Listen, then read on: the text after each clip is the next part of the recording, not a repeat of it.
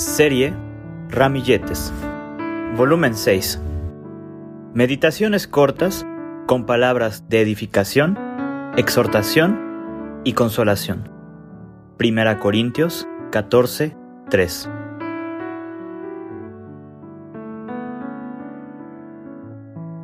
Mi socorro viene de Jehová, que hizo los cielos y la tierra.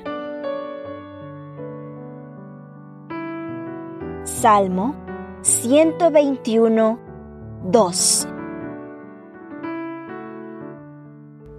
A esta hermosa afirmación le antecede otra que no ha sido entendida por los más. Recordemos que, en la antigüedad, muchos de los salmos se cantaban de manera antifonal, es decir, había dos coros, donde uno cantaba y el otro contestaba. Así pasó en la dedicación de los muros en tiempo de Nehemías. Nehemías capítulo 12 versículo 31. Añadamos a esto que, aunque muchos reyes de Judá destruyeron los dioses de las naciones vecinas que el pueblo adoraba, no es hasta el reinado de Josías cuando leemos que comenzó a limpiar a Judá y a Jerusalén de los lugares altos. Segundo libro de las Crónicas capítulo 34 versículo 3 lugares en los montes donde se adoraba a Dios, pero no de la manera que Él lo pedía. Entonces, proponemos que un coro cantaba. Alzaré mis ojos a los montes. ¿De dónde vendrá mi socorro?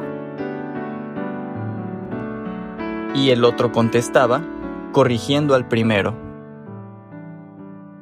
Mi socorro viene de Jehová, que hizo los cielos y la tierra.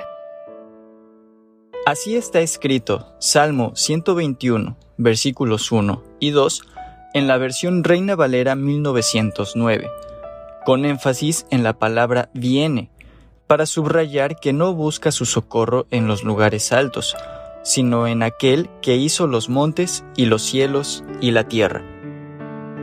Para nosotros está esta pregunta.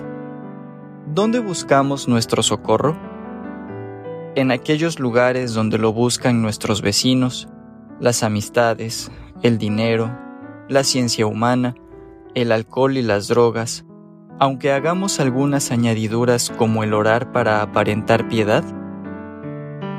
Cuando sentimos que el viento arrecia y las olas del mar se encrespan, clamemos, antes de toda otra cosa, al Dios que hizo los cielos y la tierra.